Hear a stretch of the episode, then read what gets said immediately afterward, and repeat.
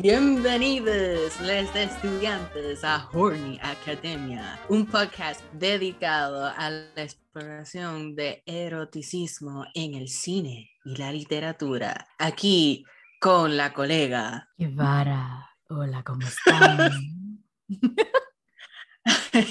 y yo, la profesora Paola Miranda, un episodio especial. The holidays. Sí, no me dan de beber, lloro, Winter sí, no me dan bash. de beber, lloro, sí, no me dan de beber, lloro, sí, no me dan de beber. Salud, pop off that coquito Mm, and lay back to relax. Mm-mm. But before we start, mm. We always have a, una sección de what's turning us on, pero en, en este episodio es en conjunto. Mhm.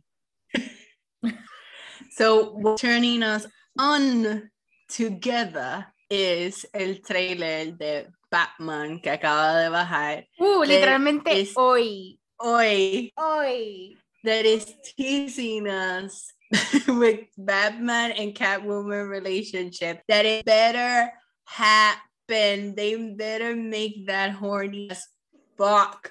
Ah, What are you Like- feeling, Sarah? Oh my god, so many. So many. Yo no sé ni por dónde fucking empezar. Okay, this is the only thing that's gonna occupy my brain space for the next, like, tú sabes, ese espacio entre Navidad y, Rey y, y New Year's, donde son unos días, like, donde time doesn't exist. Yeah, that's all I'm gonna think about. like, the And ba- Selina and Kyle are very formative. extremely Were very formative to me because same. because I grew up watching the because I grew up watching the Batman animated series, and let me tell you, they Sen- did some things in that series. sentimientos encontrados, eh, sentimientos redescubiertos. It's a dynamic that I just, I always like when they don't like that they like each other, but they like each other. I like ese back and forth. I like it cat and mouse game. Like, I wish we saw this trope more often. Porque no es necesariamente enemies to lovers. It's a little bit spicier than that, less homicidal, more spicy. And I don't know, I don't know what this trope is called, but it's my favorite thing in the world. It, it is spicier porque son como que dos personas que they are attracted to each other, but their values or Mhm. what they want, their ambitions or what they want out of life, conf- like crash and conflict with each other. So tienes como que ese extra kick. Tampoco ayuda que this new rendition is played by Robert Pattinson and Zoe Kravitz. Like, ooh, wow. Méteme en ese sándwich. Tap me in, coach. Tap me in. I'm ready. it better deliver on the horny because it, it has been teasing the audience that de todos los trailers que han sacado. There's only one thing I don't like about these trailers, and I'm pretty sure it's the one thing I'm not gonna like about this movie, and it's a technical aspect. Cabrona, why are these trailers so fucking dark?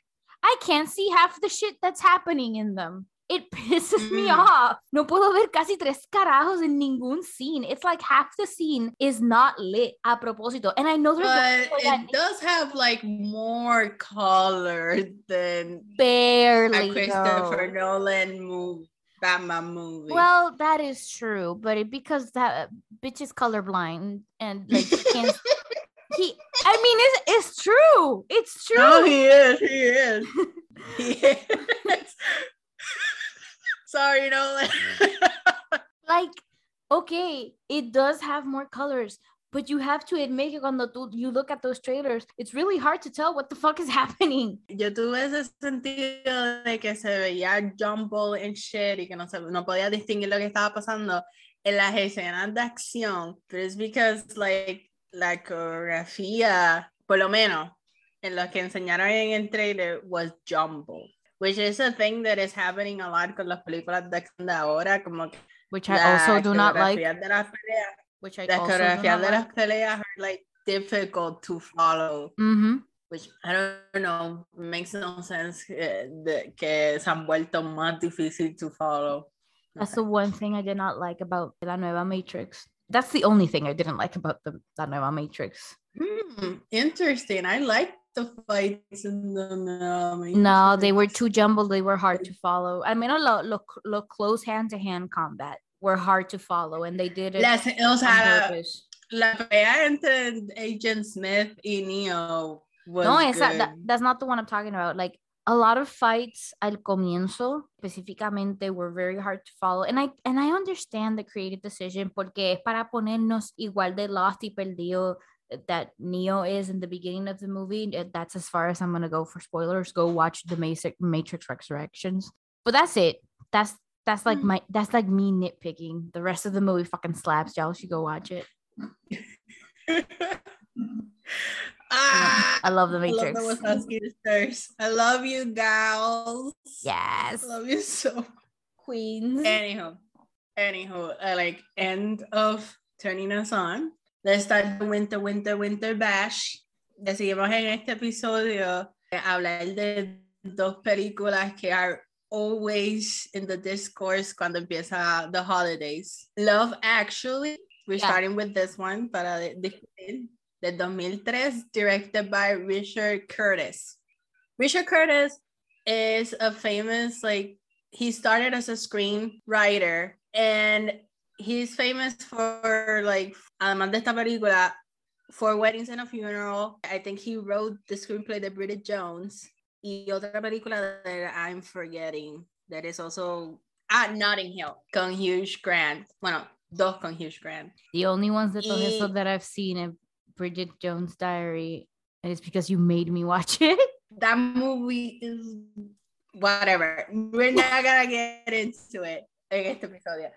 Anywho, esta es la primera película que he directed, and esta película I remember that I watched, I watched it cuando la primera vez que la vi fue eh, cuando estaba de E Channel. Yeah.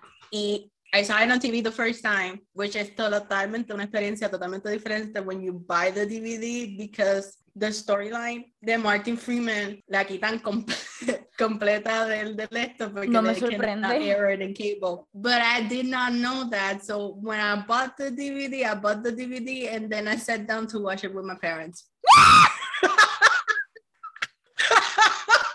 How old were you? How old were you? I was a teenager, like oh, no. yeah. I, I wasn't age. I wasn't embarrassed by it I because know, I'm never but embarrassed. Parents always, I know, but parents always the, the thing awkward. Is, the thing is, like, I wanna, I wanna state this. I am never embarrassed, like watching sex stuff, whatever, with other people because I think sex is like it's natural. It's part of life, whatever. it gets awkward when other people, when I feel awkward, when other people start like pointing it out. Mm-hmm. Y yo me acuerdo que mami estaba al lado, like, ¿qué es esto? Que estamos viendo, like, typical clenching her pearls. Ajá, por eso like, digo. You, you are annoying me and taking me out of the like watching the movie, the experience. I know, yeah. And yeah, that's it's a me love actually story de la primera vez que la vi. Fue, well, de la segunda. This is a movie que cuando BuzzFeed estaba en his in, in his prime, mm-hmm. cada vez que era diciembre sacaba como un cojón de videos de YouTube about this movie and people talking about this movie and blah blah blah and y I don't know, it was overblown. Ahora, Dariana, sorry. Well, I can tell you that as like even con el heyday de like BuzzFeed making Love Actually its personality trait cada diciembre. This is actually the first time I sit down and watch the thing because I I don't know if I've mentioned this before. I don't like Christmas that much. Makes me depressed. I get seasonal depression during this time of year. So me and Christmas just don't vibe that well so that means you know i tend to not gravitate towards any type of like i don't like christmas books i don't like christmas movies i don't like Christmas anything. But of course, si vienen recomendadas, I am going to watch them y más si son para podcast. So actually, both of the movies that we're going to be talking about today, esta es la primera vez that I see both of them, which I feel like I have to point out because these two are one of the most iconic Christmas movies of this millennia because I know that everyone has watched them. Yo era la única que no las había visto hasta ahorita. And I had managed to stay relatively what the kids call spoiler free. Not that it matters, Wow. hablando claro. The only one that I knew about era el storyline de Kara Knightley con el tipo que, con lo Chris, con lo, you know, con, con la cartulina. And woof, Yo, let me ¿cómo tell you, llama? let me tell you, que teniendo el contexto that this was the most famous scene de la película, and then watching the context in it, what a massive disappointment. wow. No, a, lo- a Like- lot of people get super angry or love that, that scene. Siempre hay como que dos extremos de reacciones. Mhm. En todas las veces que yo he visto esta película, I feel nothing. I feel Yeah. indifferent. Además, además del seto de que I don't think it's a good story. De todas las historias que están en esta película, I don't think it's a good story. Es la más weak. Es la más weak. Which is a shame because it has Keira Knightley and I love that bitch. Mhm. Pero de todas es O la más weak. We're, we're gonna go story to story because I have meandering feelings on all of them. Some work really well. Some are, why is this here?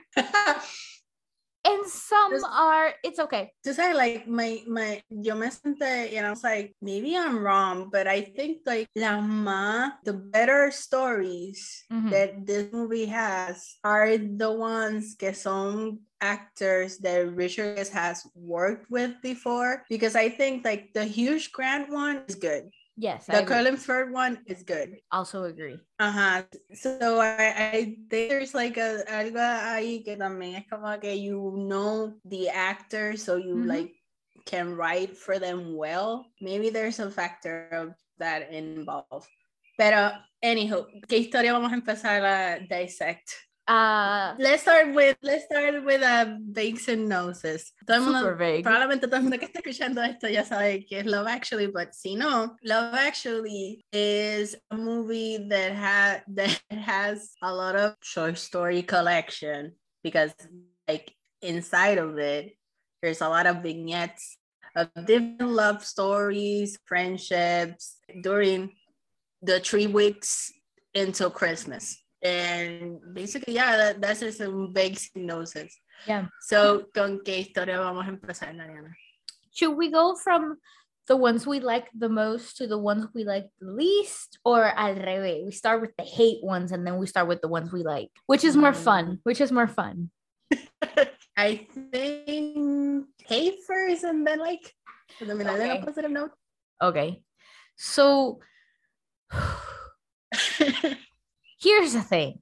Hate is a strong word for this movie. The most that I can give this movie is that sometimes it bored me. It genuinely kind of bored me. Cuando tú me dijiste este, me quedé pensando because I have watched this movie like, I don't know, like four, five times Mhm. now. And, you know, I've never been bored by it. But uh, this time I was like watching it con ese, como que, con ese pensamiento que tú me dijiste. I think it's because of the way the movie puts the stories, the, the way they get stories are not completed as you meet the characters. Se corta and it jumps to another story and then goes back to the sto- to the other story. Yeah, no me And da I tiempo think- para connect to them, so I get bored. Exacto. Exacto. It makes it difficult. Si no es un like story, it makes it difficult for you to get invested with the characters porque it just cuts and jumps to another one. Yep. I just don't think that Richard Curtis is a good director, pero eso otros 20 pesos. Ajá. Hot take, spicy take. I don't know I don't think about. it's good. I don't. I don't know Otra enough about película que hizo fue la, the, time traveling one con Rachel McAdams about time. Ah, yeah, I see what you mean. The time traveler's wife. No, About time. time. Say, I'm About Time. Oh, I haven't seen that one. I haven't seen that one. I thought you meant the other one where Rachel McAdams is dating a time traveler. There's three of them. No. It's weird that it's happened No. three times. About Time is also about time traveling. I, I know, I know, por eso digo, it's weird that Rachel McAdams has three movies in her in her like resume where she dates time traveling men. It's about Well, time. What's about time- that? It's it's about time the time traveler's wife. He technically, if you squint, Doctor Strange. we need to ask her. Rachel, what's going on, honey, sweetie? What's going on? What's going on, hun? Okay, so none of these stories were bad enough for me to actively despise, which I thought was going to be my experience with this movie. Mm-hmm. Mm-hmm.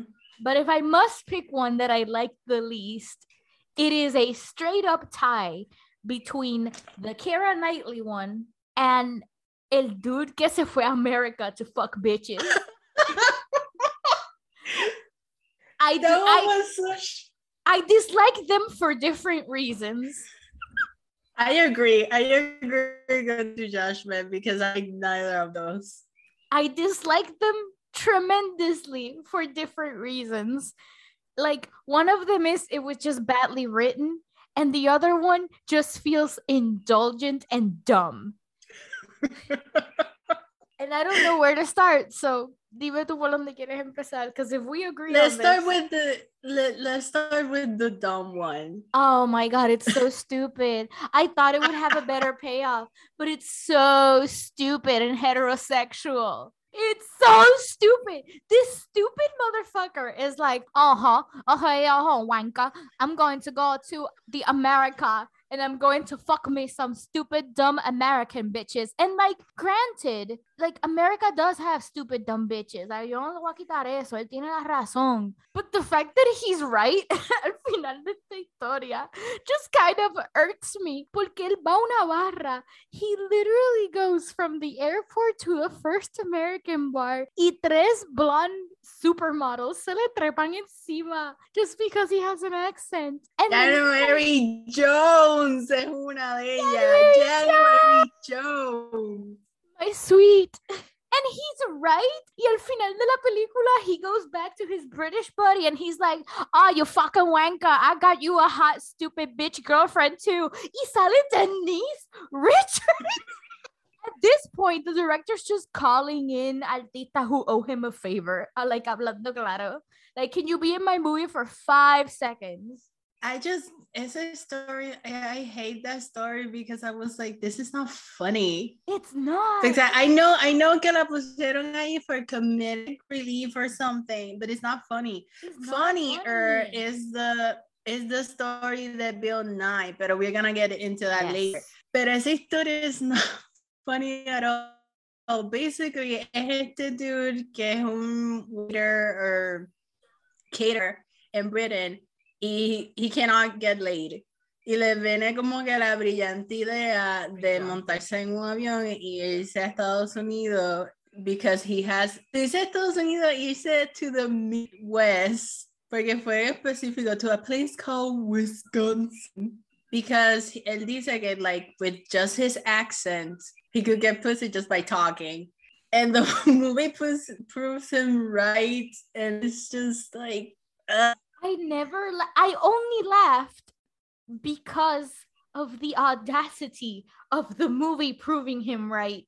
It wasn't because the sh- it wasn't because the short was funny. It was just me going, "Wow, I cannot believe they did that." What? I th- like yo estaba viendo con que él iba a volver a England and he was gonna be like, "Oh, mate, you fucking wanker." It turns out that the real meaning of Christmas is friendship. Pero he's just like, nah, man, the real meaning of Christmas is bitches and pussy. I got you one too, brother. Like, oh, it was, it's so. it was wild. fucking stupid. Like, there really is no other word for that. Este short story in particular. Out of all of them, this one is the one where I was like, why is this here? What is the love part in this short story? And the thing is, and the thing is, que el dude, let's be honest, he's not good looking. no. He's not at all good looking. And also, he's not charming. He doesn't No. have any like personality whatsoever that you can discern that you're like, yeah, I can see why people will be attracted to you. He's scummy. He Uh-huh. you know what he Like it would have makes more, more much more sense if if it was like the best friend who did it because he was way more attractive. hot. Yes. and he was way more charming than him. But no. Nope. You know what he reminds me of? What? He reminds me of someone that we used to know back in high school, who I'm not gonna Oh, no. mention, but you know exactly who I'm talking about. Cuando yo estoy hablando de a loser who thinks he's the hottest shit in town and that all the girls want him, even though motherfucker was the ugliest person in the grade. I por eso, Hey. pero you you know who I'm talking about.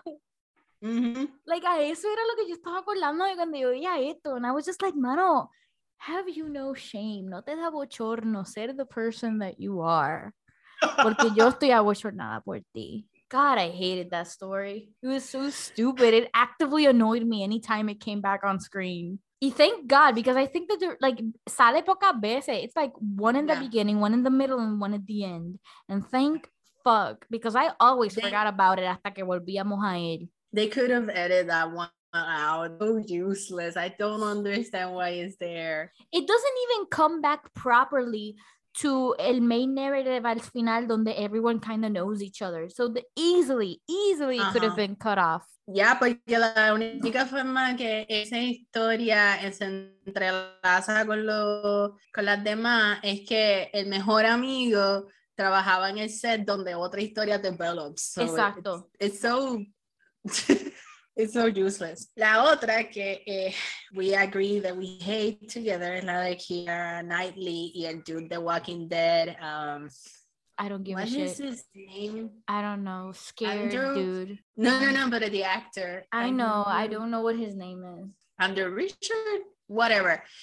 Y, y su esposo, Shit, Shit, ¿cómo se pronuncia el nombre de él?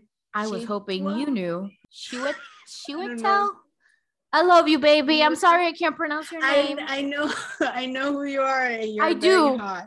You're so look, look, sweetie. If I No, was it- married to you, if I was married to you, yo no besaría a otro hombre.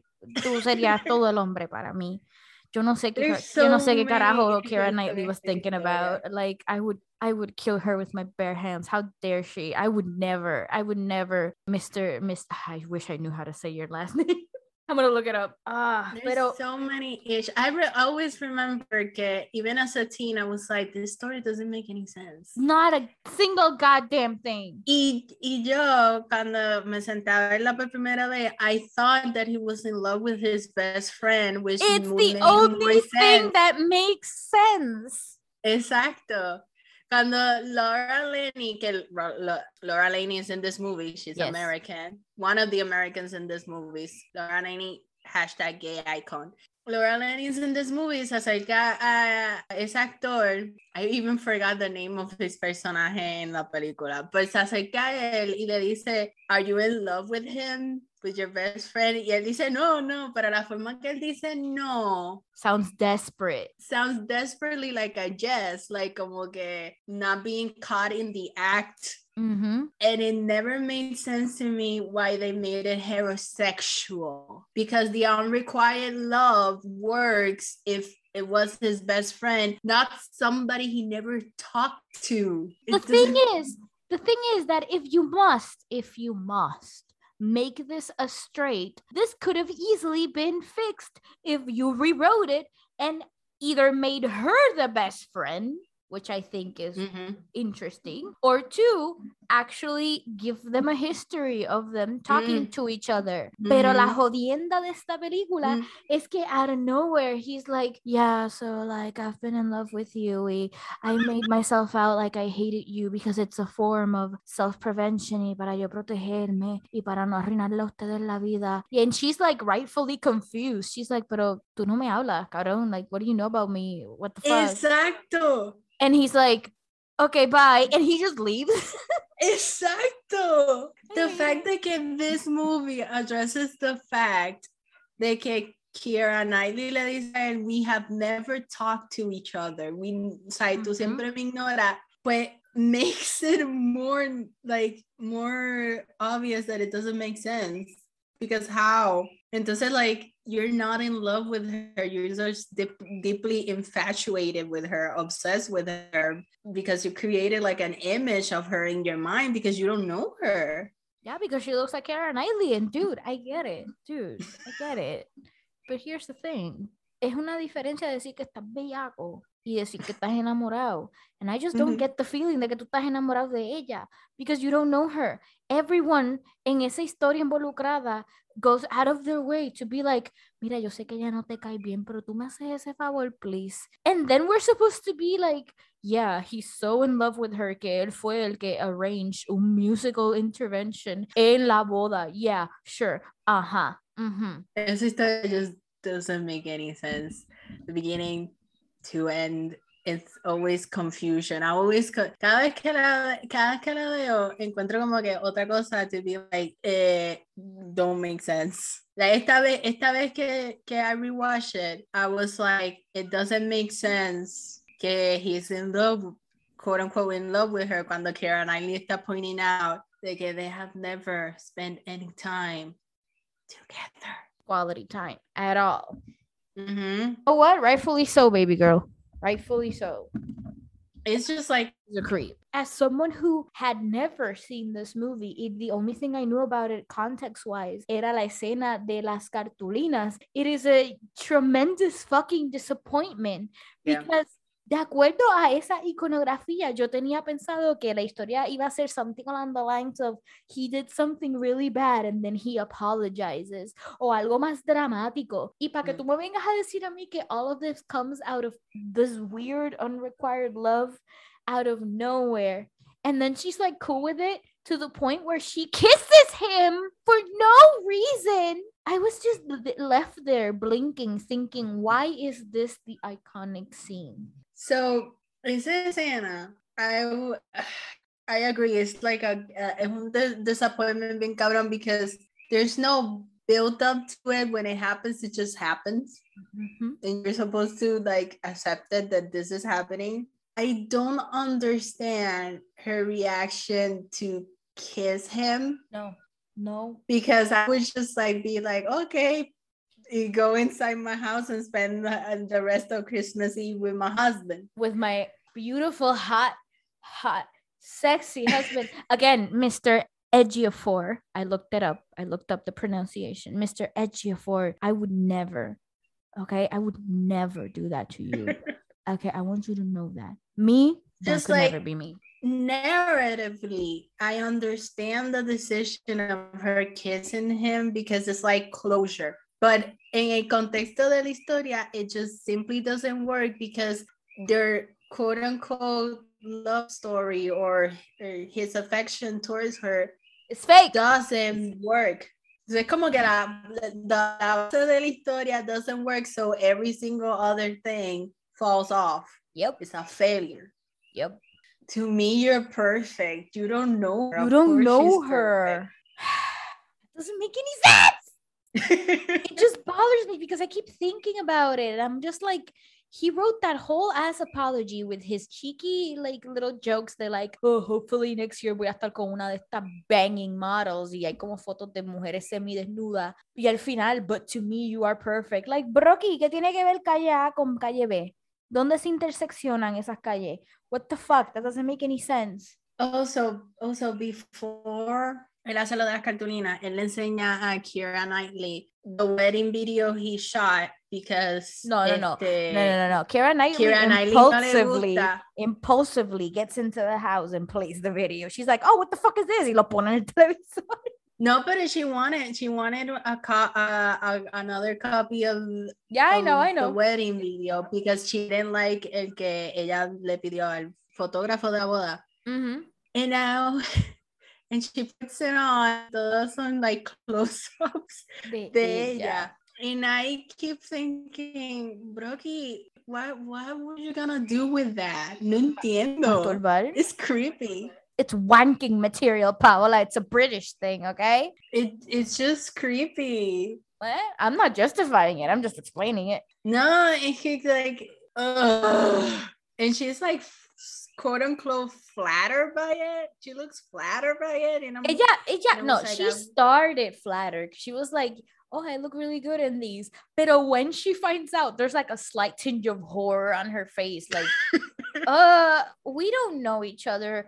tú a mí no me hablas. I thought you hated me. And he, a mí lo que me mata de esa escena es que he just leaves. He Mhm. leaves. He leaves. It's his apartment and he leaves. I remember that I w- that that I always was like disappointed cuando ponen el wedding video and it's like straight Max straight because I thought que el video y lo que iba a shotear que he was in love with her husband, which again Would make would have more been more interesting. mm-hmm. It would have been more interesting. Mm-hmm. I agree. But no, they made him Max straight, and you're like, okay, They were I just guess. A mí lo que me jode es que there were like three ways to fix this and none of them were taken. Mm-hmm. This is such an Mhm. easily fixable story. Mm-hmm. And they did but at the end cuando, cuando, cuando Keira Knightley ki- kisses him y ella se va and he's like, enough, enough. You fuck off. You fuck, enough of what? what that mean, like bro. all the relationship you were like creating it in your head. Enough of what? There's nothing. uh-huh. But I- But I think that's all I gotta say about that one. It just doesn't make any sense and it's and the other one's just boring and weird. Yo tengo una historia que tú no mencionaste that I hate. Ooh, let me, let me know. Always hated it. It always like give me like blinded rage. What is So- it? Is?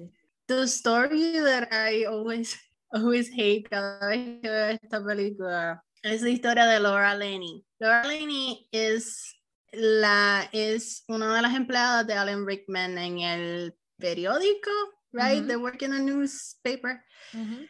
And she has the hots por un empleado que trabaja en, en, in the newspaper office. Alan Rickman y ella tienen like a mentor y mentee relationship.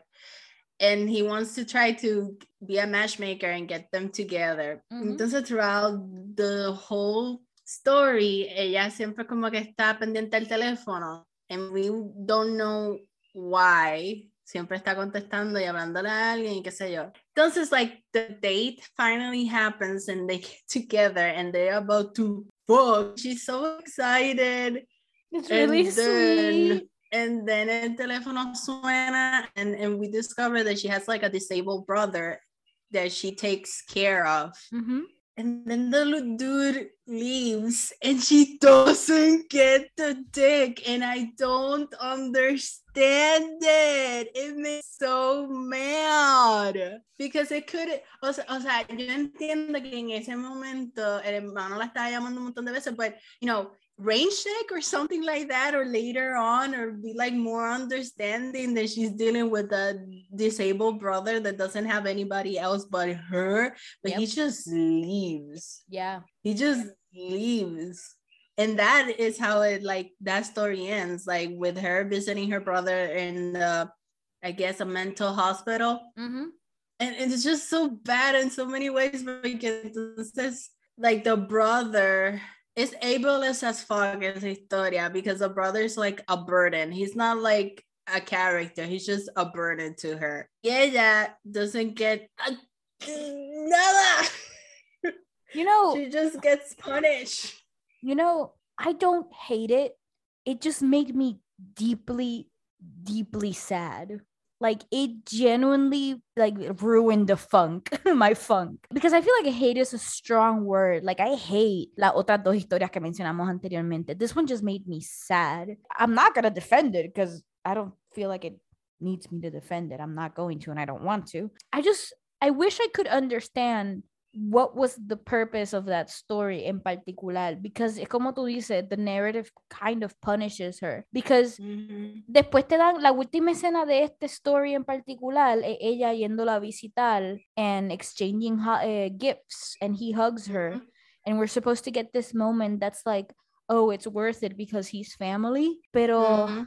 It's just again it's it just makes me so deeply deeply sad that I, there's nothing i gain from it. There's nothing i gain from it. I'm just like Esa es otra escena que se hubiera como que arreglado bien fácil si Carl, que ese es el love interest de ella, hubiera Yes. estado en, like, en el hospital con ella. Yes, I agree. sitting I agree. together. I agree. And it that's how just you fix it. And that's how you fix it. It just doesn't make any sense that he would have given up so easily Yeah. uh, with of her cuando los dos tenían the hots for each other no sé por cuánto tiempo. Like, Eh, for like, do- de- de- los dos años, cinco meses y tres días, como ya mencioné al principio. Exacto, porque Alan Rickman, he's, he's like, he also has the hots for you. He also liked you a lot. And it doesn't make any sense to me that he would have given up so easily just We're because supposed- she has We're, a we're supposed to get brother.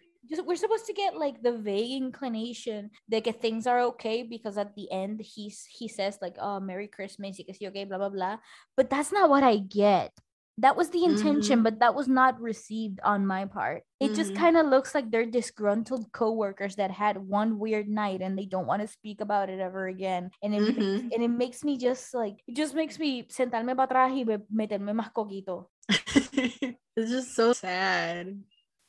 Ugh.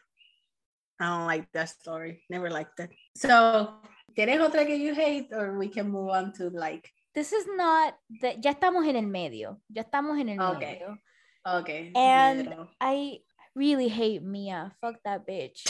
Fuck that whore.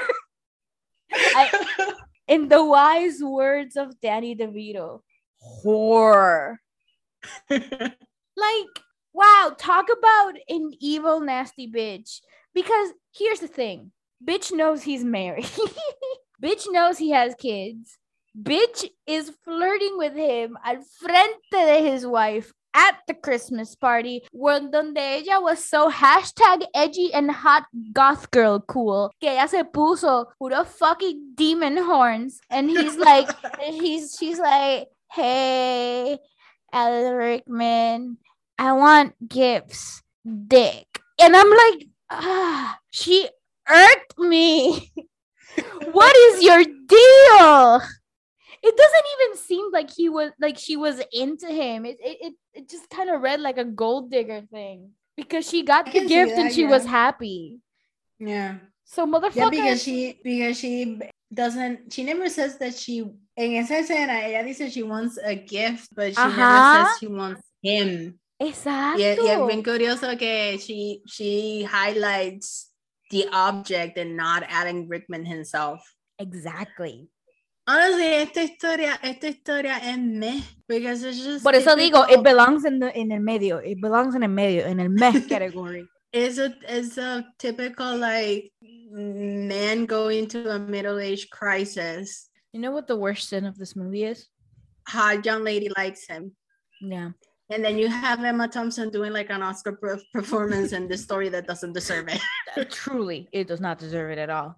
because it doesn't add anything new to the conversation. It's just like we have seen this many times before. Mm-hmm. You know what's the worst sin of this movie? What? How fucking ugly that necklace is. that is the worst piece of jewelry I have ever seen in my goddamn life.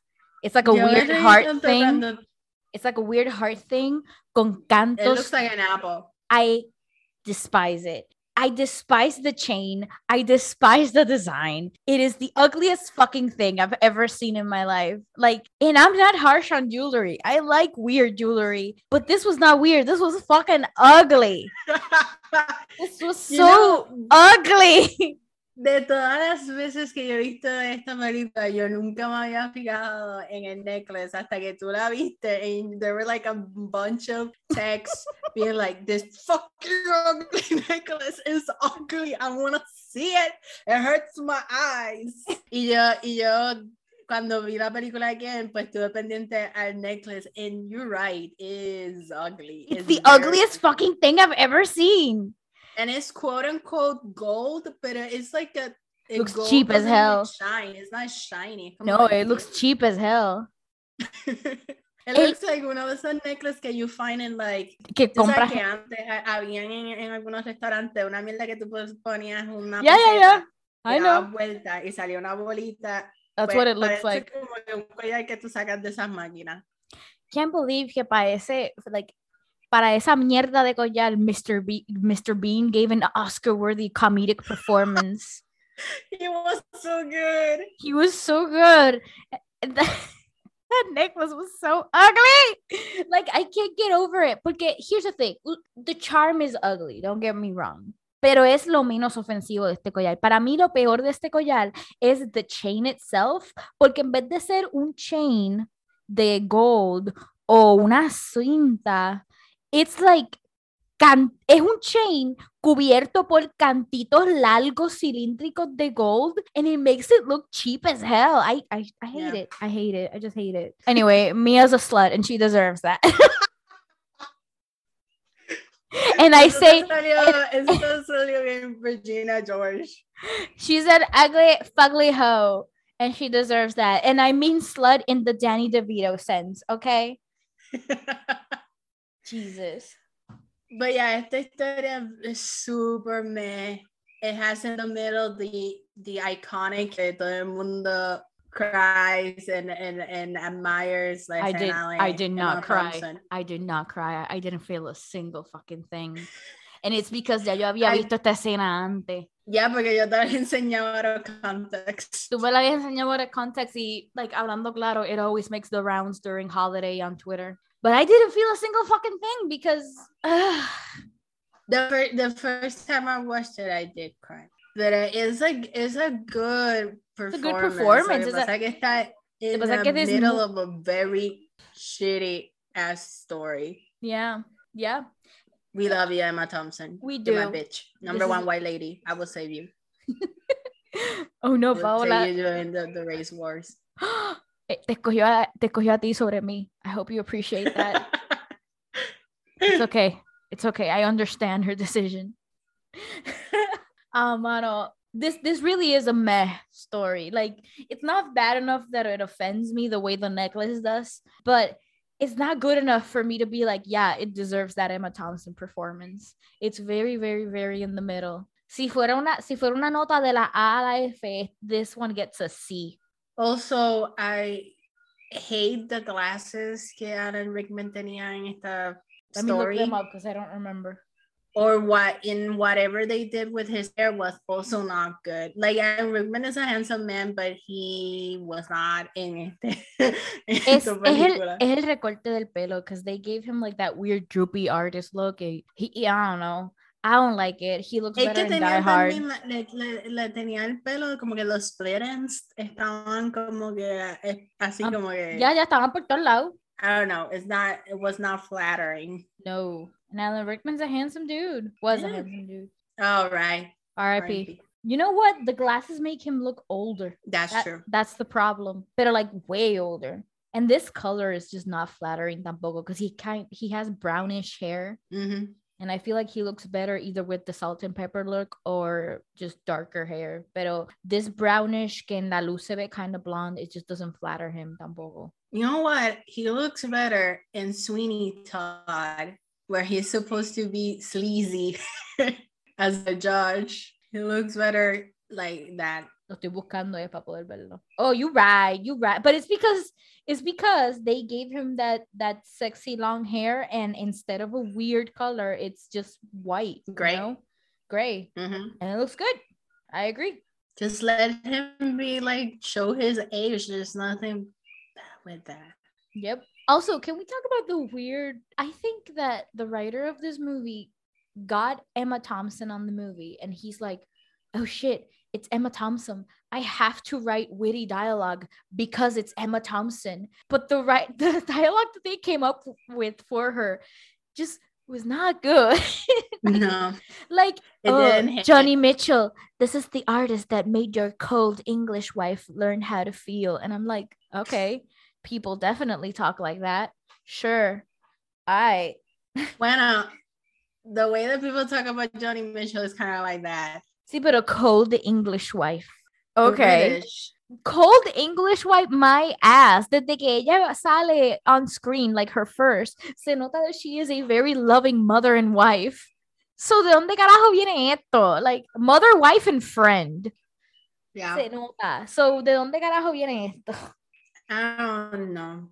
And that's not even I feel like the I feel like the writer did not know how to write for her. or- No, por eso digo, like they they wrote what they thought was witty and it just it did not come out that way. Y la pobre Emma Thompson is trying her best with this shitty ass dialogue. It sounds And like I we know hate that- this story, but we don't. We feel very meh no, about it. I just dislike it because it's just a waste of potential. You have Yes. Alan Rickman and and Emma este, Thompson. Emma Thompson. It, could have been a more powerful story, I guess, if, if Mhm. they actually got along and there was like another dynamic going on with them. Because I can actually see them like having a good marriage. Uh, oh, yes, the Nia ex- thing middle because they do have chemistry. Mhm. They have way more chemistry en las dos, tres escenas que tienen juntos than Alan Rickman ever had con la otra. Because con la otra, it just feels like she is playing him and he's a big dumb man who can't think because, uh oh, my pee pee. ¿Sabe? It just, it just underuses claro, Alan Rickman. She is not that hot, you guys.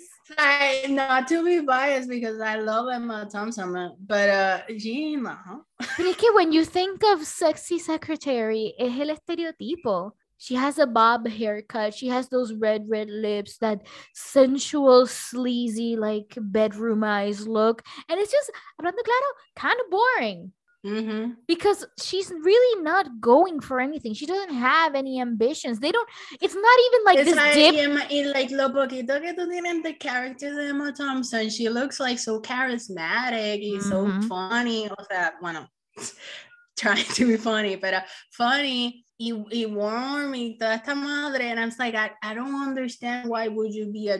Porque the thing is que tampoco enseñan their I- marriage having trouble, so you like understand why he would look Ajá. the other way. But here's the thing. Here's the thing. Fine. Here's the thing, though. I don't even think Alan Rickman liked her that much. Porque las pocas escenas que él tiene con ella, he just always looks very uncomfortable. Excepto esa última, where something convinced him to ruin his marriage, apparently. Pero todas las escenas que él tenía antes con su secretaria, he always looked extremely uncomfortable. Mhm, Like to the point where I thought he was gonna call HR or something at some point. Mhm, So, ¿de dónde viene like- esta, esta, mhm. este deseo de cheat on his wife? Because he doesn't look like he even likes her that much or he's even Mhm. attracted to her. He's just like, well, this young hot lady is telling me she wants my dick, so I guess I must act upon it. Ugh, la escena donde, donde, ¿qué, qué es lo que Emma Thompson I think I wrote it. I think I Oh. wrote it. Did I wrote it? Oh, y eso es sin mencionar the, the extremely gratuitous shot that we have of Mia going to her house, taking all of her clothes off, and we are revealed that she was wearing red underwear. Ya, the scene ends. Like, this is just the director getting in some wanking material, hablando claro. That's all there is to it. Because we don't even get a scene where Alan Rickman is like thinking of what could have been like. He goes out with his wife, and then we cut to this shot of Mia, and she's just boringly taking her clothes off. It's it just feels very gratuitous and boring. Escena feels- It feels very male fantasy. I'm sorry. Yeah, yeah. Ok, sorry. La escena donde Alan Rickman y Emma Thompson están después de terminar el, el talent show de los kids. And he's like, ella, ella le confiesa que, you know, he knows that he tried to shit on her because I, I don't think the relationship was consumed, but the intention. Mm-hmm. Eh, y entonces Alan Rickman is like, I was a fool.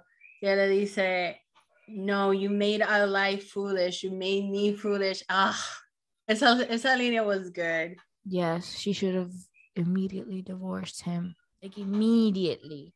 I think, bueno, el final te lo deja open to interpretation, but I mm-hmm. think they are separated at least. Yeah, yeah.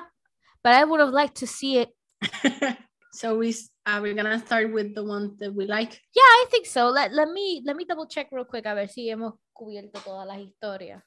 But I think I think las que quedan son the ones I like. So, from the ones we liked, which thank God son al menos la mayoría, este, because we only hate two and we feel meh about one. The other ones were pretty pretty solid, pretty solid short stories. I'm gonna start with the shortest one, which is the John and Judy story, que es la de Martin Freeman. Oh, That one was just adorable desde que empezó hasta que se acabó. That one was a Is delight. it, is it John or is it Jack? John, de acuerdo a Wikipedia. John. Okay. That one was a delight. Anytime it came on screen, I was delighted because as the movie goes on, todas sus escenas son más ridículamente pornográficas, but lacking er- but lacking eroticism. yeah, because John and Judy works. Uh, they work as este, Body doubles. stunt doubles. Uh-huh. Body doubles they in la película for you know when actors don't want to be naked they usually hired un body double Yeah. para las escenas you know erótica but it's so it's so cute that they are like so shy with each other even though they have seen each other completely naked Yeah. because it, it I, I just think that it's a well i know that they did it kind of for comedic effect también, but it unexpectedly is well constructed y es como que esa dinámica between like it's a job y versus job versus intimacy que no Ujú. son la misma cosa que They even though they are like naked with each other They create they're not intimate. intimate with each other until they they start to date No y solamente eso, they create an intimacy when they're talking. Just Por eso. plain old conversations. Y se dan Yeah. cuenta that there's a chemistry there. Mhm. And I just found that really sweet. Cada vez que yo volvía, I was delighted. I was like, yay. I always forget I enjoy Martin Freeman hasta que lo veo en algo. And I'm like, oh yeah, that white British dude, definitely. I like him. I forget that I always like him. Porque Tumblr ruined him for me. Mm. but yeah, that was just a delight. Yeah, it's like como que it's it's short and sweet. Exacto. This is funny in the way que el dude bro story was not. Like at all. Mhm, Be- mhm. because it was funny. De todas, it's the funniest. Then we have lo que lo más probable son las tres historias mejor hechas en este en esta película. The first, no, cuatro. So I think it's time to talk about Bill Nighy. Ah, I I love him. fucking love Bill Nighy in this movie. Yes. Like he is a partied out rock star who's trying to come back. He's a washed out. he's a washed out rock star who was on cocaine and got off cocaine. And he's trying to make a comeback with a stupid christmas number one that he hates that his manager hates and that they make it very very fucking clear that is garbage. And i love it every I think- single time. Big big mood I, I think that the movie that that short story is so good because it's like he get I believe that he went number one just by being ironic yeah. for like for the song because he the british like, be like that.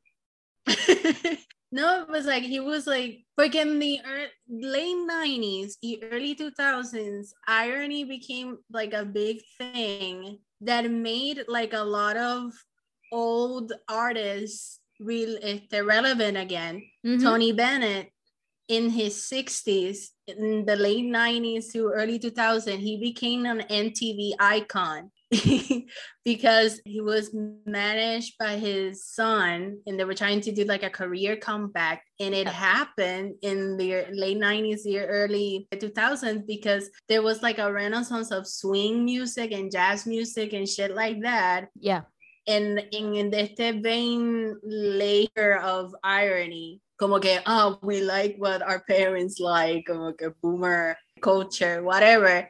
En la historia de Bill Nighy, como que en esa through line, esa línea, como que me hizo sentido de the fact that he would go number one shitting on his own song. yeah It just like makes sense. And it's so fucking funny. it's so fucking It's funny so- this is one of the like- longer ones like, hay una so it's escena donde- this is one of the longer ones so its Uh-huh. brand of funny is different from the martin Free- freeman one Mhm. but this one works so well there's like a scene donde Bill Nighy estaba promoting the song in, in like MTV kind of format.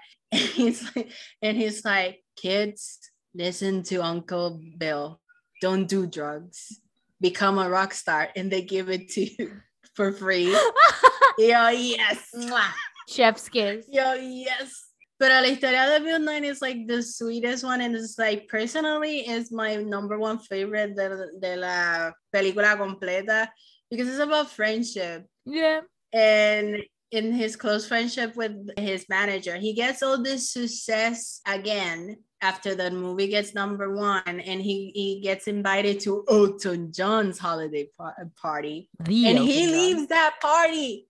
He leaves that party to go back to his manager. ¿Cómo se llama manager? Joe. Joe. He goes back to Joe's apartment and he's like, yo estaba con todas estas jevas alrededor mío y con todos estos celebrities y me di cuenta, cabrón, que you're the love of my life. Ah, big mood. And he and and Joe gets emotional también cuando él se lo dije, cuando él se lo dice, and it's like so sweet. It is really "Ah, sweet. I It really sweet. It's one of the ones that works for the better hablando claro. This Yes. was just this one was also just a delight every time it came on screen. No puedo pensar en nada que esté inherently wrong with it. Yes. Just chef's I just kiss. feel like Richard Curtis is a good screenwriter. I just feel like que le dieron un blank check en esta película y nadie le dijo que no a Yep. certain things. Yep. Y and I feel like si hubiera cortado certain things about this movie, it would it, it would like held up better than it and it than it does. Yeah, I agree. I agree. I agree completely. ¿Qué cogemos ahora? Do we want to talk about ¿Sabes qué? Vamos a seguir la línea donde el unconventional love uh, unconventional en el sentido de que no es romántico and let's do uh, a swim onto Liam Neeson's story because I found Mhm. uh, that one that one touched every single one of my heartstrings. That one was the one where I was like, okay, I'm invested. What are we gonna do, Ferb? What are we gonna do today this summer, Ferb? ¿Qué vamos a hacer? Because that one, that ¿Cómo was llama kid? el actor o el personaje. El personaje. I think, I don't, it, I I don't think it was. Sam. Sam. Sammy. Porque Liam Neeson lo dice así, lo dice Sammy. Summer. I personally, it really did touch my heartstrings because it's a story about this man who's trying to connect with this kid. Que no es su kid, but it but it is his kid. He's a stepfather, and they just lost the mom finger. The mom. And he's he's really trying to connect with this kid porque él se da cuenta de que ahora él tiene la responsabilidad de cuidar del nene and he's trying Mhm. his best and I just love those Mhm. little I just just uh, my heart my heart my soul as someone who also loves her stepfather it just it uh my heart It's a very sweet story. And the fact that he gets it, it works porque el stepfather, what was his name in the movie? Liam Neeson el personaje. Daniel Daniel. It works porque Daniel is invested in the problem that Sam has. He, he gives it like the importance of como si fuera an adult Yeah. important problem. It's so sweet. He's like, vamos a resolver esto. Porque la historia de, de Daniel y Sam es que además de que they have lost the mother, Mhm. is that Sam uh, is going to his puppy love. He, he says that he's in love with a with a girl in in the, la school. escuelita. y Daniel pues lo quiere ayudar a woo her. And he's so, So sweet he- about it he decides to be a drummer para que la acompañe a ella in the talent show. She's, she's gonna sing All I Want for Christmas in the talent show. Y entonces, pues, he- él la ayuda y le compra los drum, el drum set y toda esa madre. It is like so adorable. they talk about their And problems also- while watching Titanic it's really sweet Oh yeah, they were Titanic together. It's so sweet. And also, una de las escenas más, más sweet and hashtag funny también es el funeral. yes When, when están despidiendo a la esposa y la, y la esposa decided to despedirse with a montage de fotos de ella by a song, a doo-wop song, Goodbye Bird or Goodbye Girl or something like that. It was very funny. eh, complete tonal But- shift. but very sweet también. was very funny and sweet. yeah. Esa escena también was good. I only have But- one problem con esta historia. And it's, it, What? es un nitpick hablando claro. It's real stupid. My nitpick con esta historia es que al final Liam Neeson meets up with like a mom that we've never seen before. And there's like Ah, there's like a mutual spark ahí. They're like, oh, you're hot. Oh, oh, oh. And like we're left to assume in el epilogue un mes después that they're dating now. And it's like, bro, your wife just died. Why are we doing this? I don't know. I found it was. I think that she was slowly dying. Was that I think she no, was she was. She was. They do mention it that, you know, in el funeral, he mentions que ellos hablaron mucho about what would happen when she would. Yeah, so die. probably was like a terminal illness. He, he was Yeah. getting prepared for that. Yeah, no, but know, a that- lot of people not. move on in different paces. No, no, but that's not the thing that irks me. The thing that irks me is que this we've never seen this woman before. Yeah. and we're supposed to just be like, okay. I don't know, man. Maybe it would have made a little bit more sense if he got together con Emma Thompson. Yes. I don't know. That's just my Yes. take. Porque empiezan la película ellos conociéndose, obviamente, and having a repertoire. So, you know, that's just again another simple way you can fix the tiny mistakes in the short story. So, do we go to Colin Firth or Hugh Grant? Hugh Grant. So, la historia de Hugh Grant es que he is the prime minister of Britain. Which Of he course. never- Of course. Why Uh-huh. not? Why not? Right? Who cares? He's the prime minister of Britain. He he enters the house donde the prime minister has to live, and he meets the the people who work on the house. And one of the person he meets is Natalie, and he's like, "Oh no, she's hot." Oh no, she's hot. And he's like, "Oh, that's gonna be a problem." Mhm. ¿Qué es lo que él dice? Él dice algo en Él dice, él dice, él dice, oh, that's inconvenient. Yes. Just my favorite like- new phrasing. Yeah. I was like, that's my favorite use of oh no, she's hot. Mhm. And then they that's another one that is super cute. It's super cute. I just have one thing to say about esta historia. Fuck. And I cannot stress this enough. Fuck the fat phobia de los early 2000s. Insane. Insanity It's que esta conventionally attractive woman is being called chubby like it's a normal thing. What Mhm. the fuck? It- again, it just reminded me of Bridget Jones' diary, and I couldn't see for a second over the Mhm. blinding rage que me dio. Because I was it like, was very wow, strong in the early 2000s. It was very strong. no wonder we all grew up with está- fucked up issues.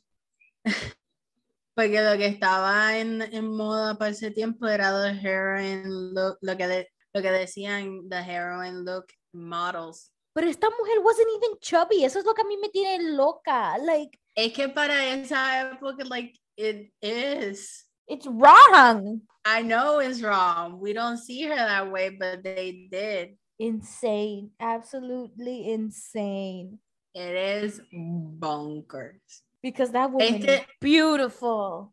She is beautiful. God. Esta historia tiene la otra escena que es famous about this movie is the se- the dance se- sequence the Hugh Grant dancing around. oh, yeah, that was cute. the house. He has the moves. He's a good dancer. Mm-hmm. He's not a bad dancer. That is true. I saw those hips moves. You know what that means?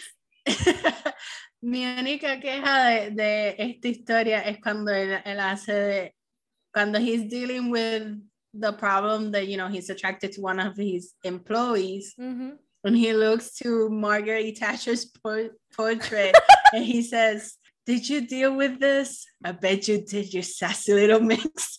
And I'm like, I know, no. I can't Thatcher tell. I can't tell. What are we doing? I can't tell if that was like a pro Thatcher este sentiment or an anti Thatcher sentiment Same. by making fun of her. And the fact that I can't tell just makes me uncomfy. Same, same. Like, be more clear with your I joke. agree with that.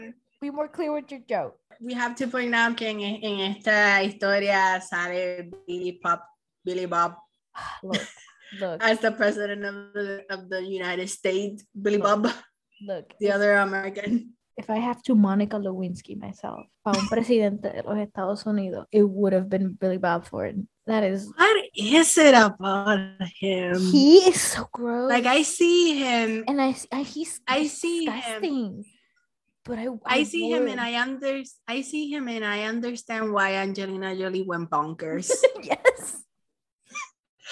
Like, don't. like I see him, and I'm like, I, I I- understand. I just he emanates good stroke.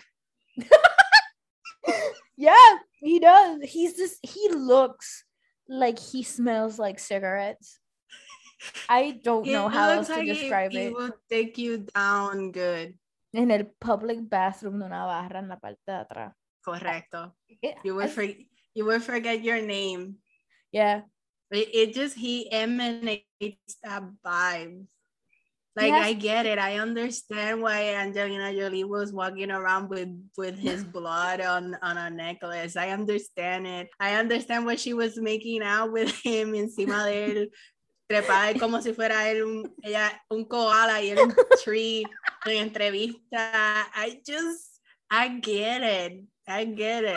and I hope, mira, now that you are divorced with Brad, I hope they reconnect. Ay, sí, a lo Bennifer. Por favor. That's And the one I'm invested in. get that going. Get that going again.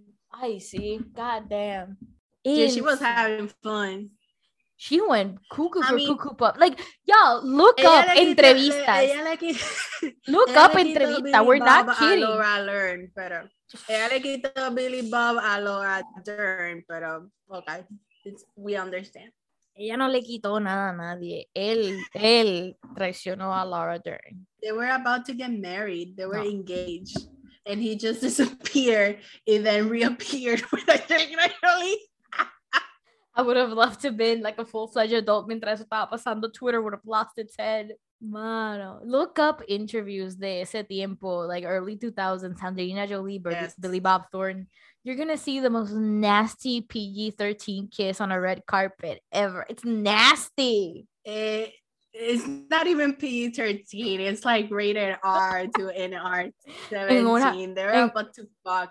En una tuve la lengua de Billy Bob Thornton saliendo de la nariz de Jo- Angelina Jolie. Like, They were like so into each other. It was insane. Que en esas entrevistas, en esa, una de las entrevistas de Red Carpet, they were like, yeah, we just fuck in the limousine. on the Yeah? way here. we think of sex. No, but like they were like say, ellos lo decían. así, I know, like, I know. Entrevista. I know, I saw them, I know. It's insane. But yeah, el punto es que I understand. I understand. Yeah, I understand. He emanates that Ujú. good fuckery. Back to Love Actually. La historia de Hugh Grant y, y la muchacha is really sweet. I did find it kind of irksome de que después que hablando claro ella sufre un sexual assault en el trabajo or what is alluded to be a sexual assault en vez de él comfort her and be like you didn't do anything wrong él la bota a otro sitio like la Yeah. transfiere de trabajo y yo no sé Mhm. cómo ella se sintió. Pero si a mí me pasara eso, I would have read that as, ok, me están culpando a mí por el sexual assault. Hmm. Mhm. So that was real shitty of. Mhm. I Right. agree. But other than that, it's cute. It's fine. Cuando ellos se reencuentran y they're on the way to a talent show donde están los otros kids de los otros characters. Mhm. Cuando están confessing their love to each other, que está el nene en el medio eh, That's funny. el, el costume de un octopus. That was, it was so cute. That was real cute. That was real funny. Eso, eso como ese joke de non-dominational holiday, como que hicieron como que un talent show de nacimiento, pero es non-dominational. yeah, because there's like a crab and there's. Eso es totalmente lobsters y octopus y qué sé yo. Seems like a very like conservative joke to make. No sé if you get me, como que. I do get you, porque en vez de having un multicultural holiday festivity, they just did Mhm. the nativity scenes con random animals as if other religions are Uh-huh. a gimmick or a mock. Yeah, I completely understand where you're coming from. Yeah. So, I, I guess that the last story que nos queda es la de Colin Firth. It's just the sooniest one.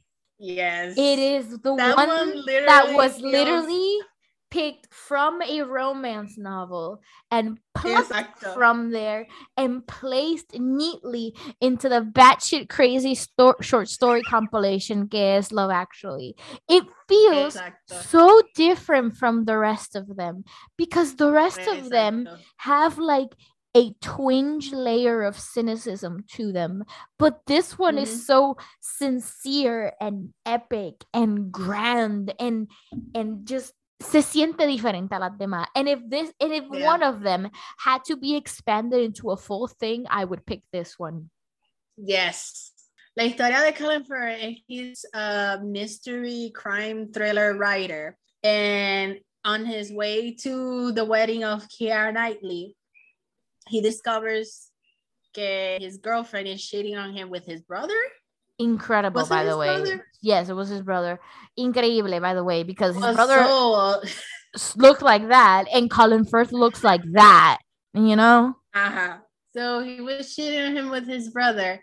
And he decides to do like he was going to do a, a retreat anyway, pero lo hizo solo to a cabin or something with a lake to Mhm. write his next uh, novel. relatable and in his retreat, he meets eh, la que limpia la casa, yeah eh, la ama de casa, I guess, que es Aurelia, que she is a Portu- Portuguese woman that doesn't speak English at all. So they don't under, don't understand each other with words. But let me tell you, Ah. they do have that chemistry.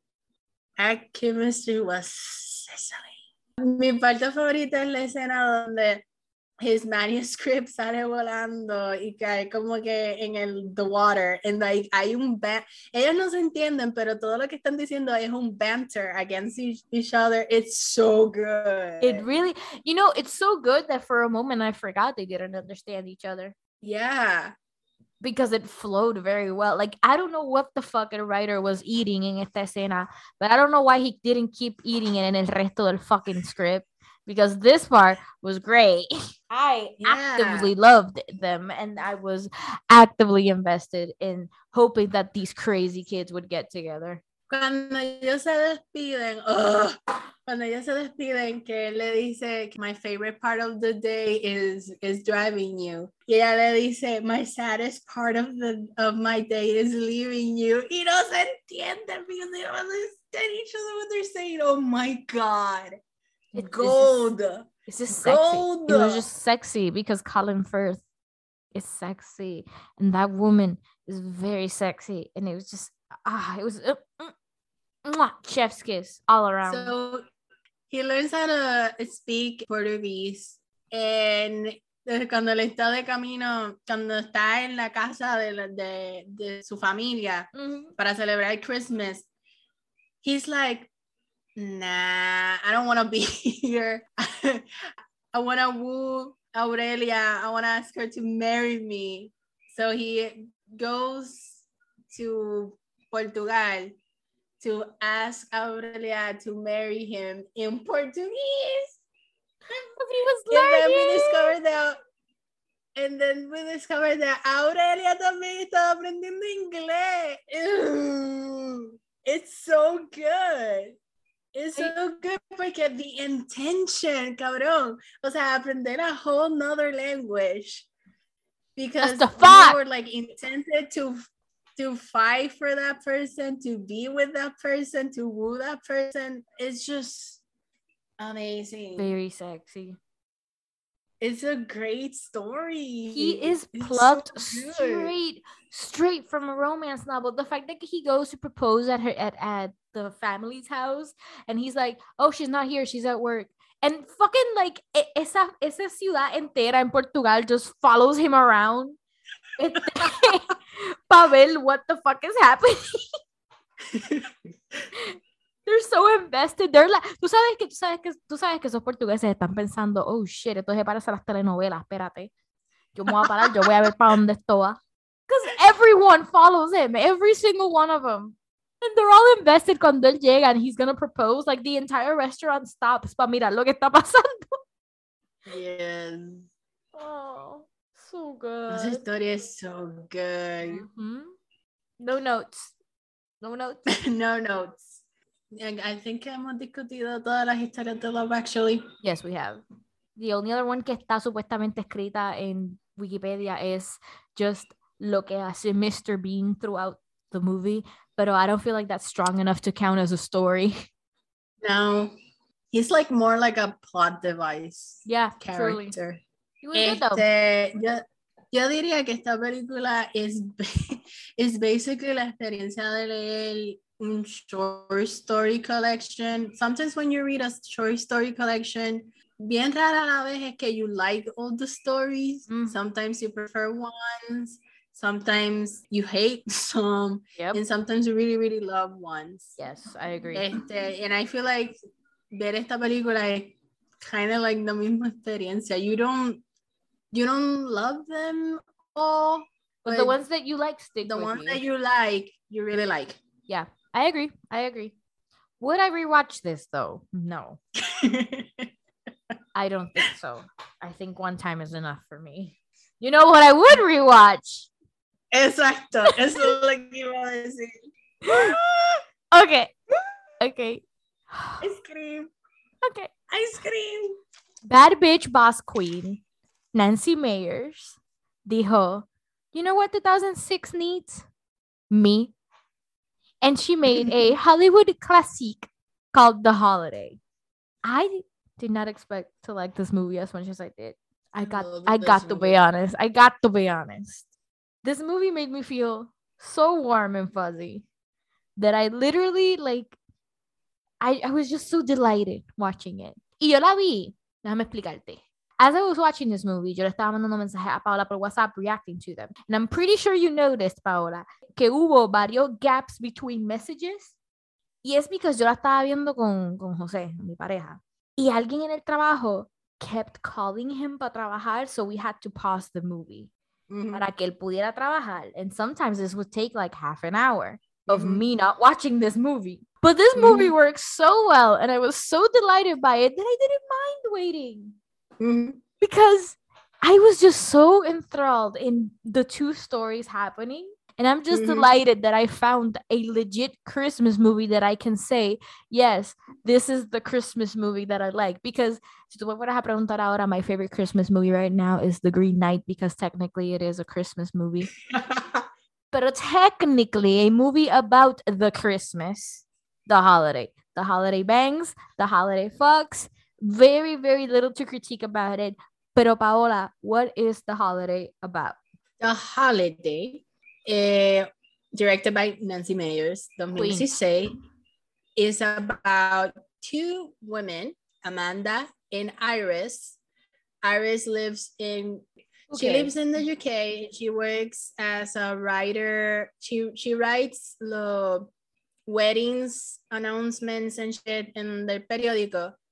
She she's trying to move on for, from a relationship where she still loves the person. She's still in love with the person. Mhm.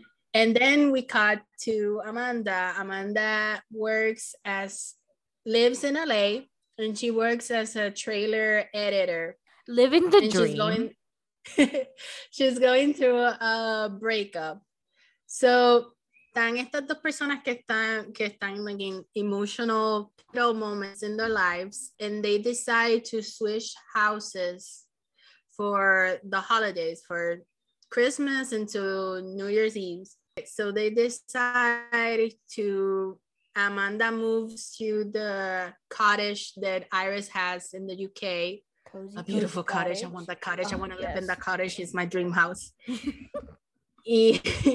Iris moves to LA to the mega mansion que Amanda has, and things unfold. As very direct of our personalities, I fucking love Amanda's big ass house. I want to live in that house. I want want the that. cottage. I want to live in that big ass house. It looks so nice and clean and modern. I love it. I know it's just it's, I don't think clash. That cottage, that cottage does look comfortable though. Not gonna lie. Let's start with this all-star cast. Like No, but, but before we start the movie, I just want to say que, yo, que la primera vez que yo vi The Holiday fue en 2020 durante la pandemic. really, And yeah, Hmm. and I was like, why did I, por qué me tardé tanto en verla? Because I gotta be honest, it's one of my favorite movies now. Ya la he visto un Wow. montón de veces. Damn, It's so good. it's very That's comforting. that. To lo que ibas a decir. Let's start with this all-star cast, okay? We got fucking on the American side of things. We have Cameron Diaz and her. and possibly I'm, I'm sorry, Jose, possibly love of my life, Jack Black. Oh, let me count the ways in which I love that man. I know that man. I know that man knows how to eat pussy. I feel it. That is, I. I feel it in my I agree. heart. Jack Black knows how to eat, and he eats well.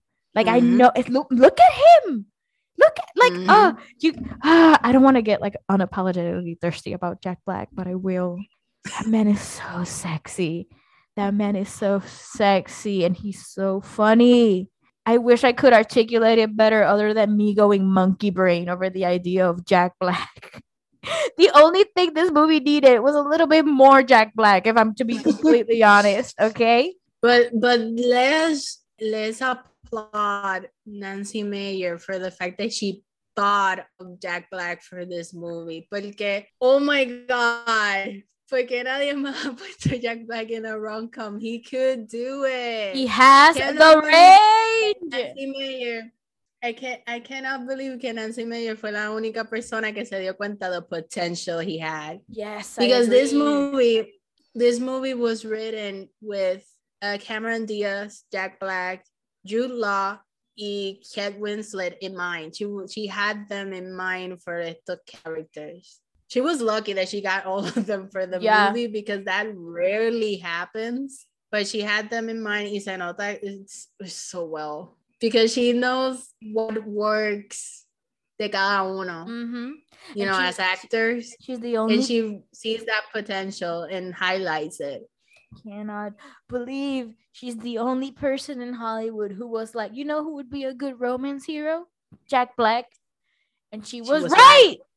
I can't I can't I can't keep gushing about K- Jack Black. Kate Winslet and Jude Law are also in this movie and they are also very fantastic. I would say que esta película hace the um, unrequited love so much better que Love Actually, que la historia than Love Actually. Let's talk about that Porque for a second. And like Iris is trying to move on from Jasper, Dick. but they were together. They were they dated each other for like three months or something like that. Mhm. she fell in love with him. He told her he was quote unquote in love with her, but he cheated on her and they broke up and she stayed friends with Jasper, which is so sad. Yep. Still loving him, even Mhm. though he betrayed her Mhm. when they were together. And the great thing about like this movie is that the character of Jasper, it's so believable. Like I know men like this who string along women and, like- and like use them Yep. and just they simply don't want to let go because of quote unquote history that they have together. Por conveniencia. Yeah. Yeah, it's so it's a, such a believable char- character Mhm. and such a believable um, s- unrequited love story, and it's like, ugh, like I love it, I hate it, but I love it. Jose watching it was deeply, deeply offended anytime this man came on stream. Like he was like, get away from her, you dick. You fucking like he actively went on rants like yo no sé por qué la gente hace eso yo conocí gente así son unos pendejos he was very passionate about this topic And There's people like that. of course there so- are I know there I don't understand how their minds work, but there's people like that. It's very relatable. Like I saw, I saw him, and I was like, this dude is Yeah. Yeah, I I lo que, lo que enfurece de este tipo es que you've either known this guy or have been in Kate Winslet's position before. Y eso es lo, eso Ujú. es, mm-hmm. that's the emotional core de esa historia. Because either way, you know this man exists out there. You know that there, mm. there are people like him que keep around un quote unquote second choice por si acaso el primero mm-hmm. le falla. Ujú, They're very predatory that way. ujú. They also probably have a bunch of unresolved issues themselves. And instead of getting help, they project it onto others. Ujú. It's just sad. But es que ese momento donde ella tells him to get the fuck out It's is so, so satisfying. satisfying. Oh my God. Y déjame decirte, el soundtrack de esta película might be Hans Zimmer's best work. I agree. I agree. I agree, Queen. Fuck the bat. Fuck Batman. Fuck Inception. Move, move out of the way, Christopher Nolan. Nancy Mayer sacó el potencial de Zimmer. Because esa, esa escena donde Kate, Kate Winslet finally tells him to fuck off. El theme que está running in the background cuando ella levanta las manos. Ugh, so satisfying. Yes. So satisfying. Mr. Este- Zimmer, excellent work on the holiday. Excellent. Magnificent. So I, I guess we're starting with Iris' story terminamos con Amanda. De I? they okay. Interesting thing about this movie is that both stories engaged me in different ways. I genuinely can't tell you which one I like more. Le tengo un certain bias al de Iris because Jack Black, I will admit. but I also But like Jude Law this. is very hot in this movie. I also do like the sexiness que está pasando entre Cameron Diaz y Jude Law. Mm-hmm. Porque Este, esta película, la- like, lo interesante and what I love about it también es que the courtships are different. ujú, El de Iris es un slow burn y, y el de Amanda July es como que instant lost and then it develops into something deeper. Yeah. They're Yeah. both typical stories that you would find in romance novels and i like them Mhm. and i like that fact because nancy meyers was like i'm gonna show you bitches how i do this and i'm gonna show it with range you know the other historias Mhm. totalmente diferentes and they both work together so so Mm. well Mm. again queen queen we we have to respect that in this house Yeah. It's the fact de que las heroines son tan diferentes yep and it's just like so there it's insane how well developed esos characters son porque as soon as you meet Amanda you know who she is and as soon as you meet Iris you also know who she is. Yup. Yo vi Amanda y yo hice oh okay. I see what's going on. Mm, that me. What a new what a neurotic anxious mess ella me representa I love her ella me representa personalmente ¿Cómo vamos a deep dive? vamos con Vamos a vamos con el de vamos con el de Cameron Diaz because it's the first one que pasa Okay. Okay, so Cameron So- Diaz is like an overworked movie trailer editor, which ah, banger job. I love it. I wish that was me.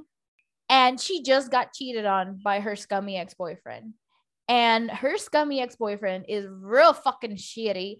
La culpa a ella por todos los problemas en la relación because she's an old and cold, unfeeling bitch. you qué sé yo qué, blah, blah, blah. And she's like, Because no, she cannot cry. Because, y ya, Because she cannot cry because of trauma. Trauma.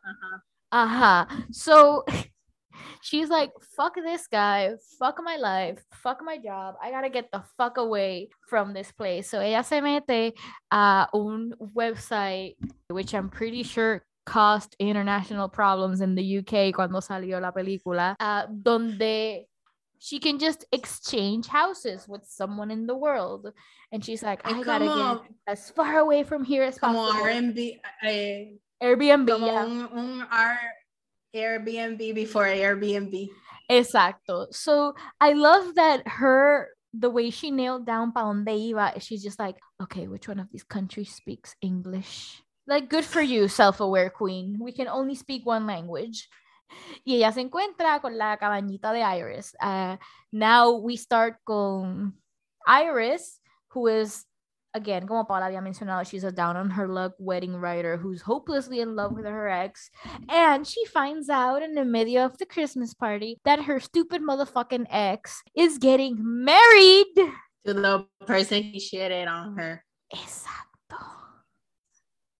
it's a lot. What a dick. So she's like, I gotta get the fuck away from here. I don't want to be here anymore. This is shitty and dumb. And e intercambia casas con Amanda. So when Amanda gets to the little cottage, después de un cheeky, funny little montage of her being a city girl going to the country, uh, we get a montage of her trying to adjust to life in England. And I do like the fact that they pointed out because she felt like she was driving on the wrong side of the car and the wrong side of the street. That was really funny. yeah. So push comes to shove y ella conoce al hermano de Iris. Y el hermano de Iris is Jude Law. Look, usualmente Jude Law is not my type. Usualmente. He works in this movie.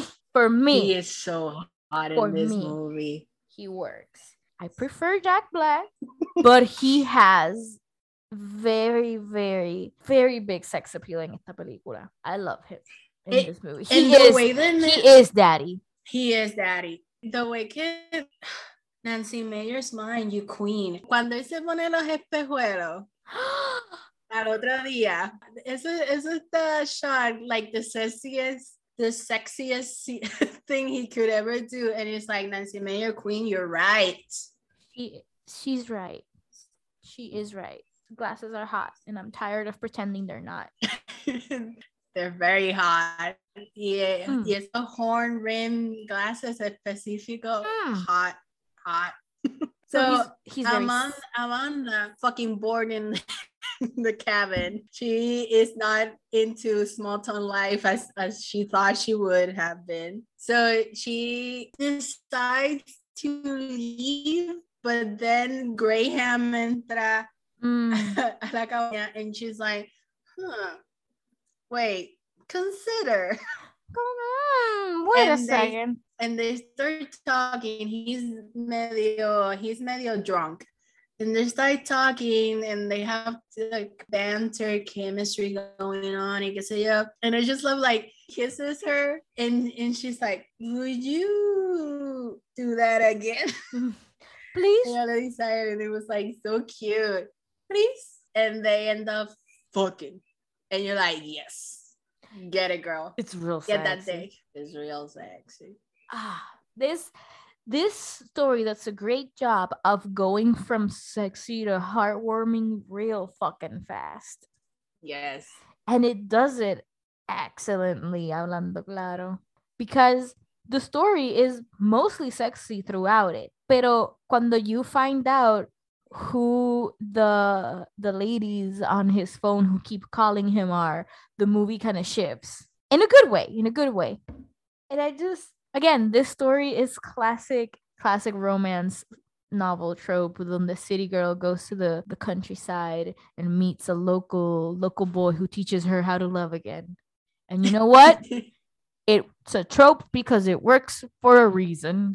I just love que también el, la historia de Amanda integra her work in it, which makes sense. She's such a workaholic that her thoughts are narrated como si fuera un trailer. And I, I just love it. it so much. And you know what? That keeps the continuity of movie related things and how important movies are to all of these characters because and I think we can make a segue now a la historia de Iris all the way across mm-hmm. the pond as the British say where donde atacándose en este big ass mansion to get away from everyone and she meets Jack Black primero, and there's like a little spark of chemistry ahí because they're both oh like God, they're they're both like the same brand of lovable idiot. I love it. Porque they meet because she cannot like work the the gate, no puede abrir el, el puertón. Entonces oh. they meet y y están pasando the Santa Ana winds, que es like a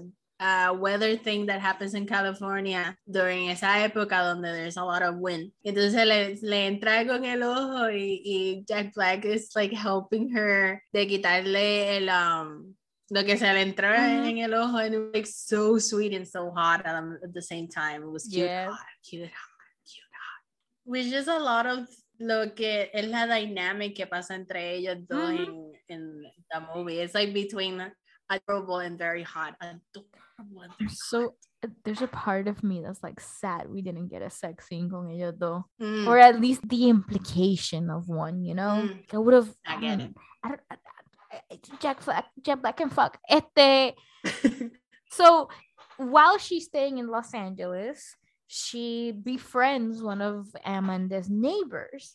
Oh my god, I have never seen a more Paola Court character in my life. I am Arthur. Arthur is me. Who is Arthur Paola? Arthur is a screenwriter, a retired screenwriter. He used to be famous during the golden age of Hollywood. Entonces, he befriends Iris. Iris gets interested in, in him. And they have a, a dinner together where he tells Iris that, that he doesn't understand why she is single Y Mhm. ella le dice como que toda la historia de Jasper, whatever. Y él le dice a ella, you're living your life like you're the best friend, but you really are the leading lady. Yeah, And I was like, yes, Arthur, yes. correcto. The relationship is so fucking sweet. Y Arthur funciona como que este character que continues the theme of how movies are important to the Mhm. characters. And also he works as a matchmaker between Miles and Iris. Because when Iris is developing the relationship with Arthur, they end up celebrating Hanukkah together. And Miles comes to the house to hang out. Y Arthur se da cuenta que there's chemistry between him, be- between the characters. Yes. Y en la mesa, he like eyes them and he's like, hmm, Wait a second. there's something here. And it, it- y él como que ayuda como que a instigar que like the relationship happens and it's very sweet. Entonces, oh, so Arthur is getting like invited by the Writers Guild una actividad to celebrate him and he doesn't want to go because he doesn't además de que he wants he doesn't have the ability to walk to uh, the stairs on him like with himself Mhm. solamente él he doesn't want to go to the activity porque él piensa que no va a haber nadie to in the audience to honor him como que es una actividad porque lo están haciendo porque sí Yeah. entonces Iris is the one que lo, lo motiva a él to do it and eso ayuda a que ella pase más tiempo con Miles porque Miles is a film composer. And they work to um, work together to write una canción para Arthur Yeah. para esa ceremonia. And it's so fucking sweet. You entonces cuando ellas están pasando más tiempo juntos they have like a kind of date and blockbuster which I love Ah, esa escena good. donde, donde Miles está educando a Iris about the best film soundtracks ever. Mhm. And I related so much to Miles because I don't, none of my, fr- okay, I would say que Andreina. Yes. Sorry, Andreina, for dropping your name in po- podcast, but none of my friends are like that passionate with music. But I related so much cuando Miles está con, con his soon to be ex girlfriend in the car. Y ella está, él está diciendo en el carro, but listen to the flutes right there. And cuando está escuchando el soundtrack de The Godfather, I related so hard to Miles in that moment because I'm always like that. But listen to the violins in this. Mm. I don't know because it's like I understand feeling because it's like music. Crea como que esas emociones también en certain. Yeah, I understand. It, it, it's it's a language that you understand on a core level. Mhm. Related to that. Yeah.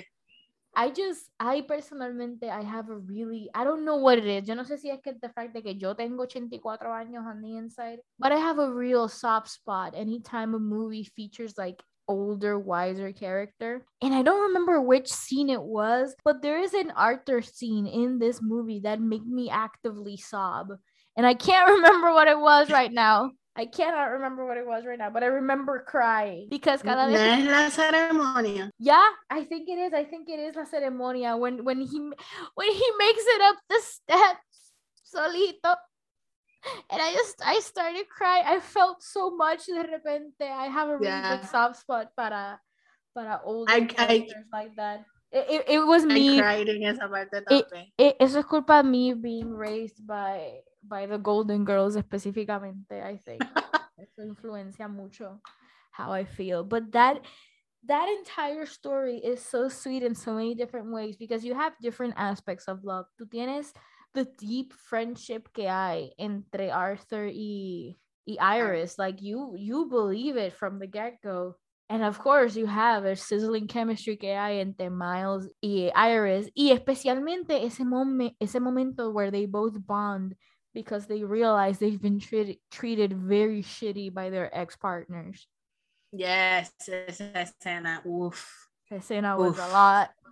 esa escena was super good.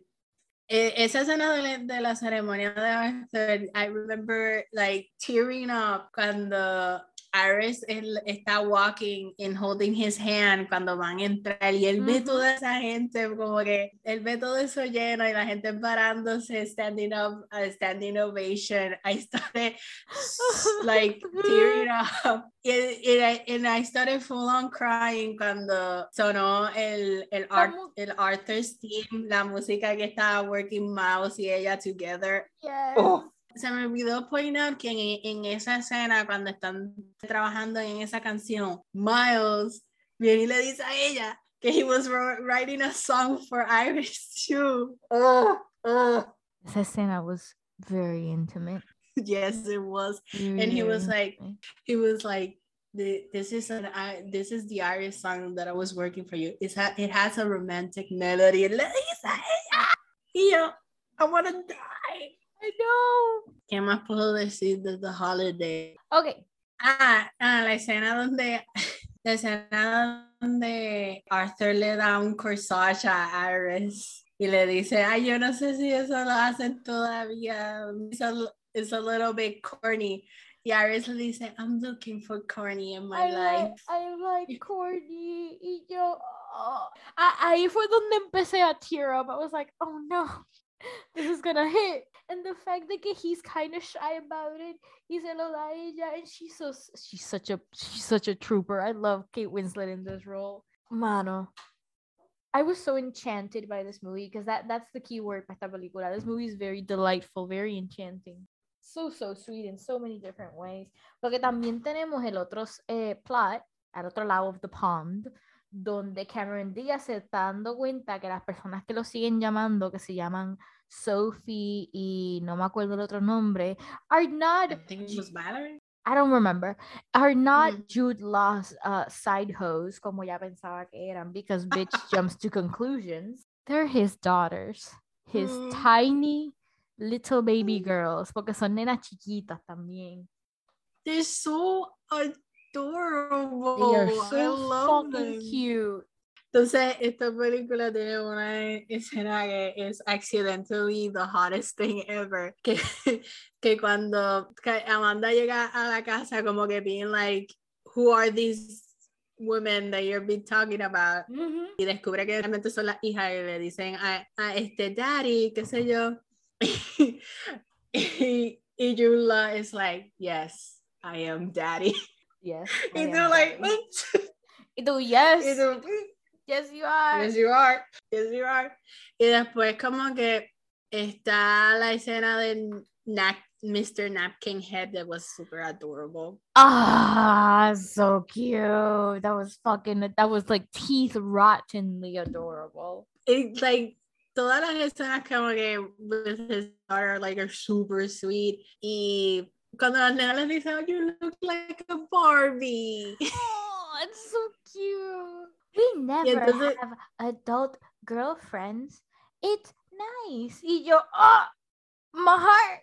I would yeah, move. eso es lo ahí. que iba a point out. I would immediately move. I would be like, okay, I can do este trabajo I'm your desde casa. stepmama now. I'm your stepmama now. Eh, yo, yo me miré en esa parte de la película. Yo le dije a José, this is how this is how the industry tricks you into wanting kids, but not all kids are this well behaved. This is propag- This is the pro-child propaganda machine at work.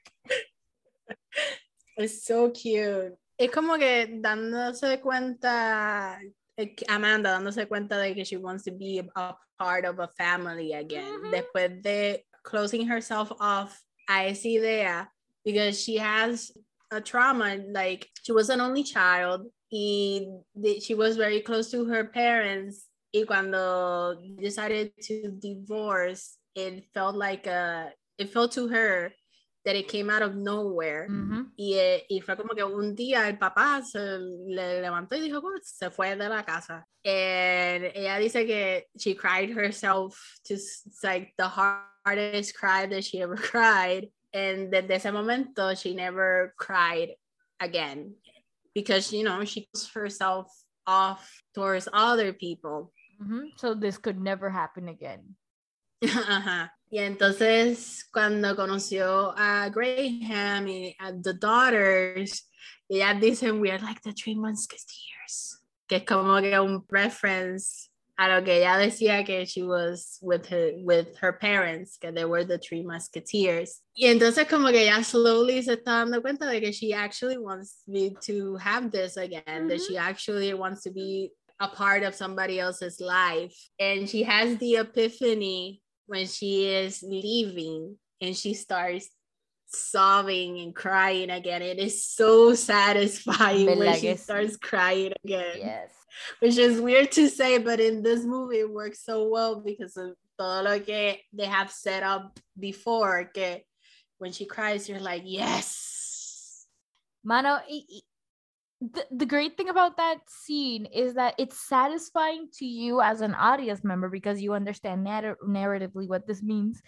But just in case you don't get it, Cameron Diaz also plays it up real, real hype. And she's also super excited because cuando ella empieza a llorar, she kind of touches around her eye area and she's like, like It's she- happening.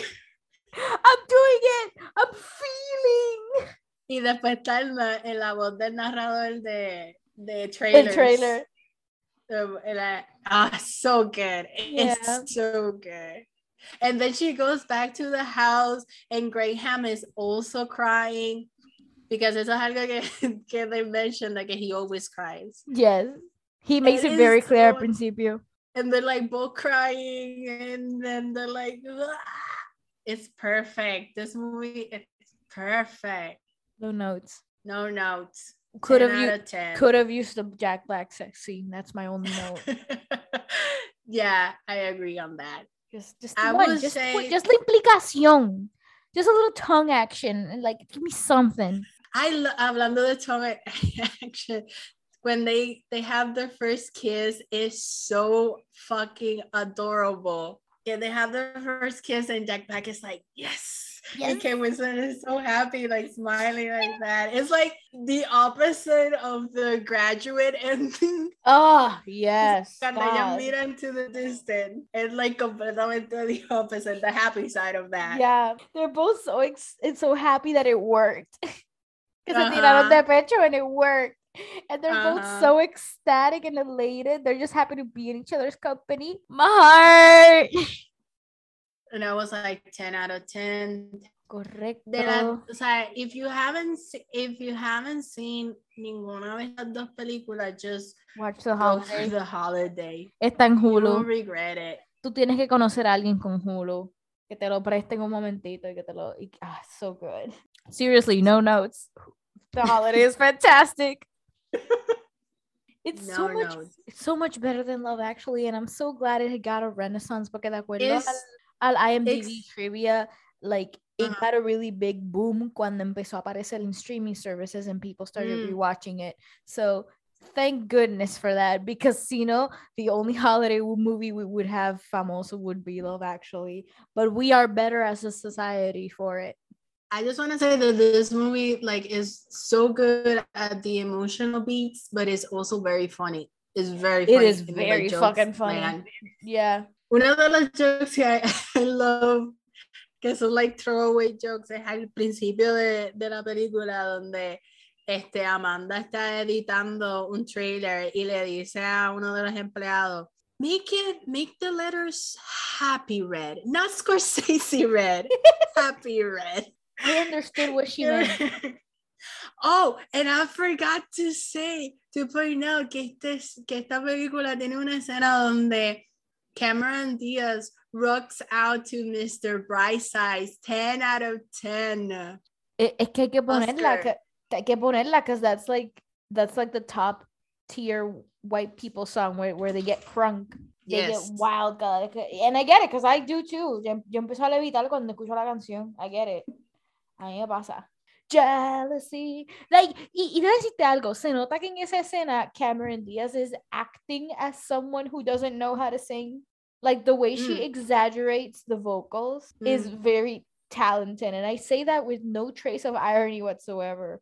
Only a good actor can make a quote unquote bad performance look that good. I don't know if that makes any sense right now, what I just said, Mhm. but that was great. I just love Cameron Diaz rocking out is always great. Porque también Yes. está la escena de, eh, de her dancing in the bed, bedroom in, in Charlie's Angels, which is classic. I just like when she has fun because I have fun. Yeah, I miss you, Cameron Diaz. I know that you're having a good time. Married to one of the twins of Good Charlotte. I wish you the best in that punk, pop, punk retirement life. But I miss you. Come back to movies. At least Cada vez que one, veo una película de Cameron Diaz, I always, I, I always end up missing her. just for one, one more big send off. Watch the holiday, you guys. Fuck Love Actually.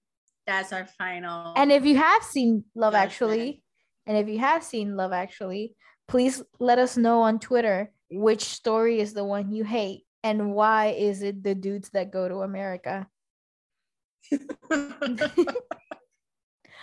or the Keira Knightley one. That is also an acceptable answer.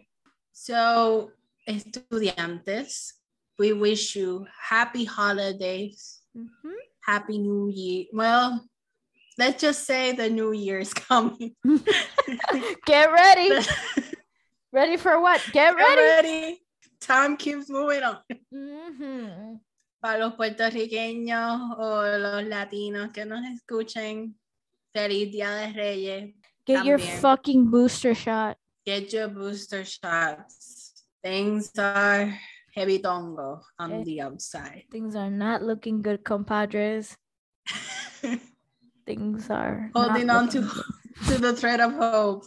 Gracias a Leonor Vega por nuestro logo. La puedes encontrar at Lola Renegada en Twitter or Agenda Colegista en Instagram. Thank you to Ana Negron. Les estudiantes recuerden que pueden pagar matrícula en nuestro Patreon. Por Nos puedes favor. encontrar on Twitter. Nos puedes encontrar en Twitter, en Instagram por Horny Academia también. So, good night. Good luck Good, and good fuck.